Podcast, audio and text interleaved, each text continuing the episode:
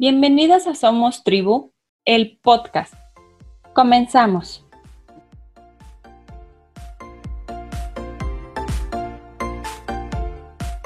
Hola, hola. Hoy tenemos como invitada a Melissa Gómez, quien nos compartirá la importancia del juego y los diferentes tipos de juego. Ella es originaria de Monterrey, Nuevo León. Estudió pedagogía en la Universidad Autónoma de Nuevo León y tiene una maestría en innovación de la práctica educativa. Casada y con dos pequeñas, Ana Gaby de tres años y Sofía de 18 meses.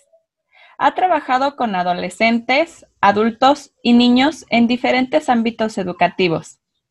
Al nacer su segunda hija, deja su trabajo para estar al 100 con sus hijas durante los primeros años de vida. Sus amigas le pedían tips de actividades o asesoría educativa con sus hijos, así que decidió comenzar a compartir este tipo de contenido por Instagram. Al inicio su cuenta era totalmente privada, pero decide abrirla para bendecir a más mamás. Actualmente, e impulsada por la crisis que vivimos y muchas mamás que no saben cómo enseñar a sus hijos, decide impartir cursos sobre la enseñanza a través del juego y la vida cotidiana. Bienvenida, Meli. Hola, muchas gracias por la invitación. Yo encantada de estar aquí con ustedes. Muchas gracias, Meli. De verdad, gracias por darte el espacio de compartir con nosotros, con las mamitas que escuchan el podcast. Sí, y como me, eh, me invitaste, este, preparé un breve tema para animar a todos los papás a que se involucren en el juego de sus, de sus hijos. Y lo primero que quiero compartirles es la importancia de que los niños aprendan a través del juego y a través de lo que les rodea. La primera es porque el juego proporciona al niño placer y felicidad. Y cuando un niño está jugando neuronalmente, se liberan sustancias que hacen que el aprendizaje sea significativo. Entonces, cuando nosotros enseñamos a través del juego, eh, es más fácil que para el niño este aprendizaje sea significativo. Yo no sé este, qué tipo de educación hayas recibido tú, pero eh, muchas veces, pues, a nosotros se nos enseñó en base a la memorización, eh, nos obligaban a veces a aprendernos las cosas, muchas veces no era nada divertido. Y, y si nos remotamos a nuestra infancia, los momentos que más recordamos con más alegría, pues son aquellos donde nos divertimos, son aquellos donde los disfrutamos. No sé qué recuerdos tengas tú de tu infancia. Sí, mira, a mí me tocó una educación bastante tradicional, entonces me acuerdo mucho de una maestra que nos arrancaba las hojas de los libros si te equivocabas. Ok. Entonces, obviamente yo iba con la maestra a revisarme al escritorio y me sudaban las manos y me dolía el estómago. Lo que yo más recuerdo haber aprendido fue la danza, porque para mí era el momento más divertido, ¿no? Entonces, si tú me dices qué materia era mi preferida, danza. porque el maestro jugaba, porque no había regaños, porque no había tareas. Sí, lo disfrutaba, por supuesto, ¿no? O sea, todo aquello que aprendemos y que disfrutamos, realmente lo podemos guardar en nuestra mente y es significativo para nosotros y pueden pasar los años y lo sabemos usar y lo sabemos, lo recordamos y es importante para nosotros. Entonces, por eso que nuestros chiquitos aprendan a través del juego. Y a veces pensamos que el juego nada más es para los más pequeñitos, y no, mira, di un tiempo clases en secundaria y, y daba matemáticas. Entonces yo llevaba mucho material.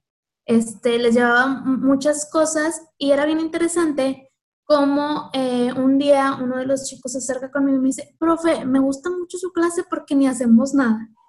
Entonces me dio mucha risa eh, que para él, como estaba disfrutando tanto la clase, como no tenía que sacar siempre el libro, eh, hacer una tarea comparado con otras clases que tenía, la disfrutaba tanto que para él no estaba haciendo nada.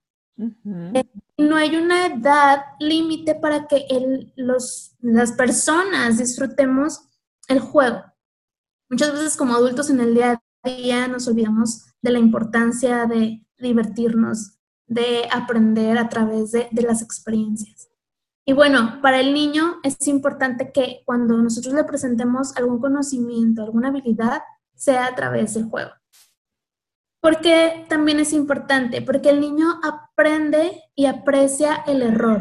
Puede repetir una y otra vez. Si se le cae la torre, la puede volver a armar, la puede volver a construir. Entonces el niño aprecia el error, lo puede repetir una y otra vez. Em, y esto va permitiendo que su habilidad vaya siendo perfeccionada. Entonces no hay alguien que le está diciendo que eso está mal, que eso no, no es correcto. El niño solo va experimentando y fomenta la creatividad. El juego permite que el niño sea creativo, permite que el niño se imagine cosas. Y pues los niños están en su naturaleza jugar. O sea, el niño tiene es una naturaleza y a veces nosotros como adultos apagamos esa naturaleza y queremos este, meterlos como en un cuadro, por así decirlo, de cierta forma y cierto modelo. Entonces es importante que valoremos la importancia de, del juego. Así es, que respetemos esa etapa, ¿no? Que es tan rica y esos momentos, porque como tú lo dices, no es que pertenezca solamente con los niños de etapa inicial, preescolar o primaria, ¿no? Sino que secundaria, preparatoria y universidad, hasta maestrías y otros posgrados, eh, aprenden más si la dinámica es a través del juego y la experiencia agradable. Sí, sí, sí, o sea, porque el mismo juego te proporciona una experiencia agradable. Entonces, por eso la importancia de valorar el juego en la educación. Y lo más importante es que papá y mamá sean protagonistas de este proceso de enseñanza a través del juego, porque sí puedes mandar a tu hijo a la escuela Montessori, a la escuela con una filosofía no tradicional y todo, pero sin casa, donde es la cuna del aprendizaje, no están papá y mamá como protagonistas de esta enseñanza, pues no vamos a tener los mismos resultados. Entonces, eh, además, el juego nos va a proporcionar una conexión con nuestro hijo porque nos bajamos a su nivel, nos metemos a su mundo. Y es sorprendente que cuando nosotros observamos cómo nuestros hijos juegan, podemos ver claramente cómo nuestros hijos conciben el mundo. O sea, ponte a ver cómo juega tu hijo al papá y a la mamá y vas a ver cómo ellos están concibiendo la familia. De hecho, en muchas, muchas de terapia donde se, se pretende, eh, no sé, descubrir algún abuso o alguna circunstancia difícil, es a través del juego como los psicólogos, los terapeutas se dan cuenta de lo que ha vivido el niño porque el niño refleja todo lo que vive, todo lo significativo y toda la concepción que tiene del mundo a través del juego. Entonces, a mí me da mucha risa porque, por ejemplo, el otro día estaba viendo cómo, cómo jugaban a Gaby y, y en esta cuarentena, pues mi esposo estaba muchísimo más activo en las tareas de la casa porque está todo el tiempo aquí, ¿no? Entonces, antes ponía a su papá, o sea, el papá, el monito papá, en el sillón y ahora ya no lo ponía en el sillón, ya lo ponía en otra área de la casa. Y, y es como ella concibe el mundo, o sea, como donde ve a papá. Este, si lo ve más tiempo en el sillón, pues va a estar en el sillón. Si a lo mejor no está, pues a lo mejor ni siquiera lo va a dibujar o lo va a representar. Entonces es bien interesante observar el juego de nuestros hijos y ahí nos vamos a dar cuenta cómo ellos están concibiendo el mundo. Así es. Lo que le llamamos eh, traspolar, ¿no? Todas las emociones y las vivencias. Sí, sí, sí. Eh, y bueno, algo que también tenemos que entender es que el juego de los niños, conforme van creciendo, va cambiando. Un bebecito pues, juega lanzando cosas y esa es su manera de jugar y de experimentar y de aprender. Y conforme los niños van creciendo, van teniendo un juego mucho más colaborativo. Eh, un niño que todavía no cumple los dos años, pues ya tiene un juego un poquito más independiente, pero pues no podemos esperar que el niño se quede solo en un lugar jugando. Necesita la presencia de papá, de mamá, de alguien que vaya modelando, de alguien que vaya guiando. Sí puede tener momentos este, donde el niño juegue solo, pero van a ser momentos muy, muy cortos. No podemos esperar que un chiquito menor de dos años se quede ahí media hora este, entretenido con algo, ¿sí? A veces tenemos eso, es que mi hijo no se queda jugando solo. Pues no, pues tiene dos años, obviamente va a necesitar la presencia de alguien y, los momentos que tenga de, de, tensión, pues van a ser muy cortos. No se va a comparar, obviamente, con un niño de 6, 8, 10 años. Conforme los niños van creciendo, van teniendo diferentes tipos de juego. Llega la edad donde el niño juega junto con otros niños, pero tiene un juego totalmente em, aparte. O sea, puede estar con otro niño, pero él se está desenvolviendo su juego totalmente independiente al del otro niño. Pueden compartir el espacio, pero cada quien está jugando lo que quiere. Después comienzan los juegos donde los niños empiezan a interactuar alrededor de los cuatro años. Los niños ya empiezan a interactuar, a tener juegos de roles con otros y ellos solos, ellos solos, tú eres el no sé qué y, empiezan a decir, tú eres el papá, tú eres la mamá, tú eres esto, lo otro. Y eh, el juego va evolucionando. Después ya los juegos empiezan a tener más reglas y es, es interesante que estemos conscientes en qué etapa está nuestro hijo y qué juego eh, va a estar viviendo. Y bueno, los tipos de juego. Hay dos tipos de juego principales, el juego dirigido y el juego libre. El juego dirigido es aquel donde el adulto interviene, donde el adulto guía y vamos a hacer un objetivo en específico mediante alguna actividad que hemos planeado previamente o que le proporcionamos algún material. Vamos a armar este rompecabezas. Esto es un juego dirigido. Eh, porque mamá o alguien está interviniendo y me está dando esta opción para jugar.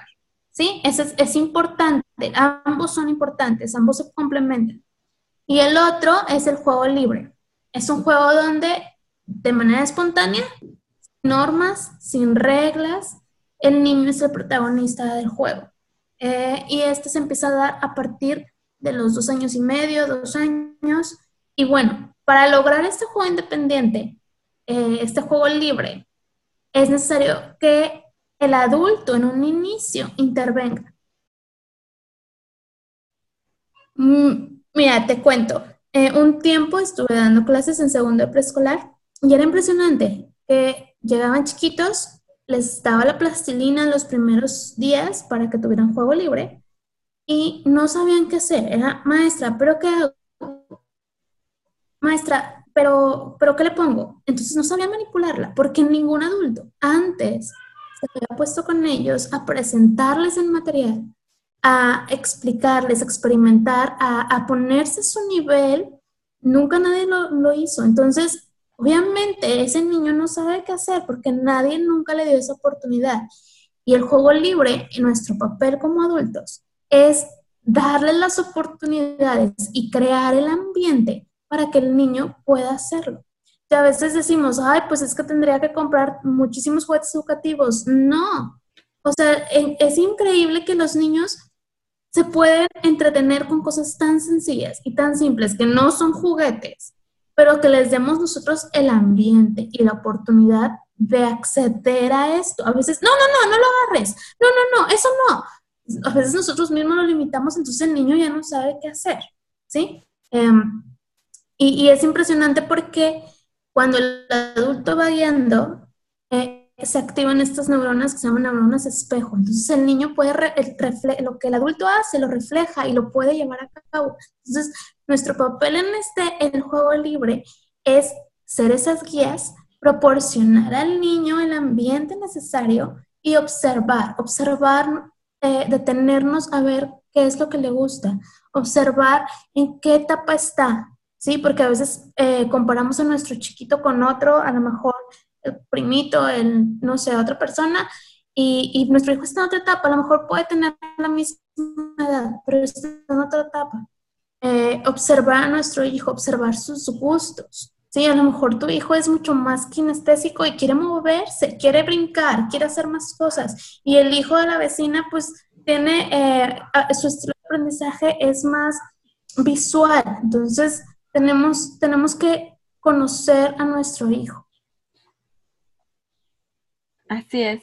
Fíjate que lo que comentas es muy interesante porque de repente me escriben muchas mamás también y me dicen, oye Clau, es que, ¿qué hago? Mi hijo no se queda quieto.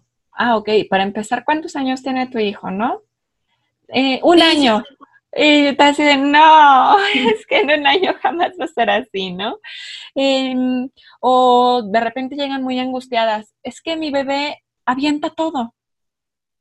¿Qué edad tiene, no? Es remontarnos. Claro, remontarnos a esa etapa, remontarnos a la edad, saber qué es lo que está sucediendo. Y si yo como mamá no lo sé porque no soy experta en pedagogía, en psicología, en educación, en desarrollo o cualquiera de estas áreas afines, entonces voy con los expertos. Yo siempre les digo a las mamás, a ver, ¿te duele la muela? No vas con el neurólogo, ¿ok? Vas con el dentista. ¿Te duele el estómago? Vas con el especialista. No vas con no vas a ver con, el pediatra a ver qué te dice del estómago, ¿no? No, tienes que ir con el experto. Entonces, mamitas, es, vamos a acercarnos a los expertos. Eh, vamos a buscar con la maestra, con la psicóloga, con la pedagoga, con mi vecina que es maestra, ¿no? Eh, y a lo mejor ella me canaliza con alguien más en especial. Y entonces sí, puedo empezar a entender, ah, bueno, es que mi niño de dos años no se va a quedar 40 minutos jugando con la plastilina.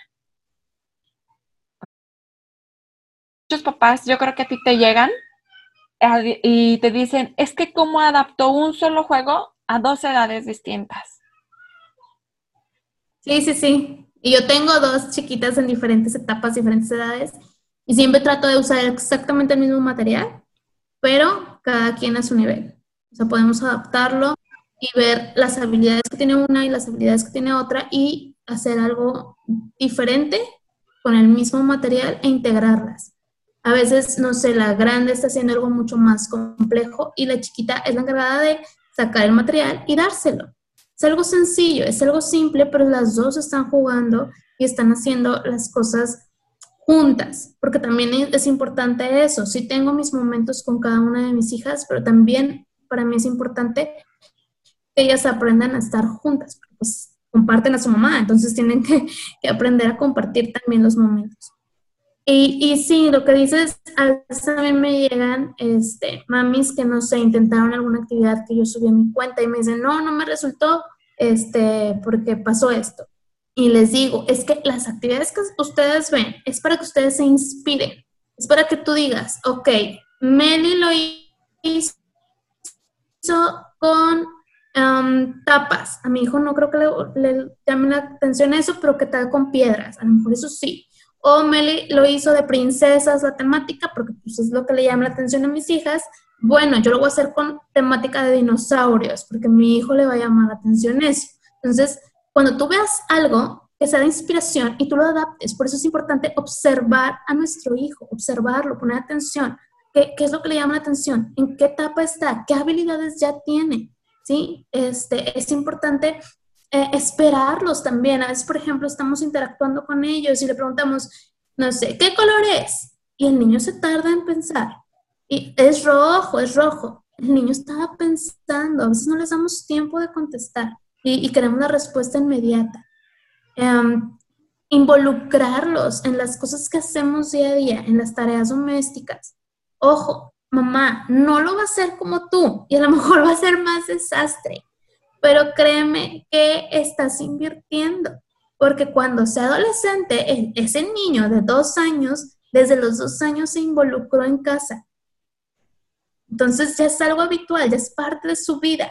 En cambio, a veces queremos que el adolescente se involucre en la casa cuando ya es capaz de hacer las cosas bien y pues obviamente no lo va a hacer porque nunca, nunca se sembró eso. Entonces, sí es importante que desde pequeños los involucremos en las tareas de la casa que son adecuadas para su edad, ¿sí? O sea, desde los 18 meses tú le puedes dar a un bebé un trapito y puede limpiar una superficie. No la va a limpiar bien, va a tener, va, a lo mejor va a derramar, a lo mejor va a ser, eh, va a batir todo, pero ya lo estamos involucrando. Entonces, tu hijo lo va a hacer pues como la edad que tiene, pero conforme lo vaya practicando, va a ir perfeccionando. Por algo, María Montessori le daba tanto valor a la vida práctica. Era es, es parte de, de su pedagogía, la vida práctica.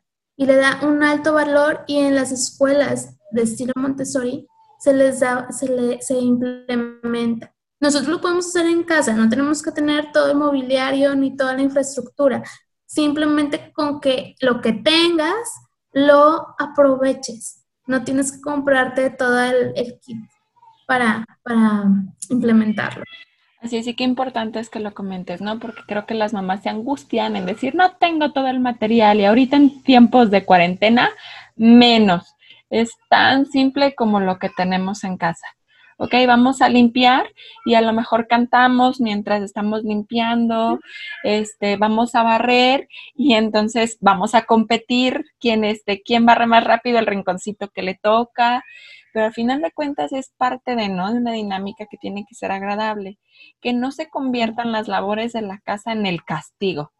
Ah, te portaste mal, te toca barrer te portaste mal, te toca lavar los trastes, porque entonces aquello que debe de ser más adelante o que debe de formarse como un hábito y como eh, cuestiones ya de independencia, ah, va a ser tortuoso, va a decir, no, pues si esto es ser adulto, no, gracias, no participo, ¿no? Sí, sí, sí. Y no, no eh, darle un valor negativo, o sea, porque al final estamos enseñando independencia, estamos enseñando actividades y pues nuestros hijos nos tienen aquí para eso, para ayudarlos a que ellos crezcan y sean personas independientes. E-, ese es nuestro objetivo como mamás, enseñarles a hacer las cosas por sí mismos.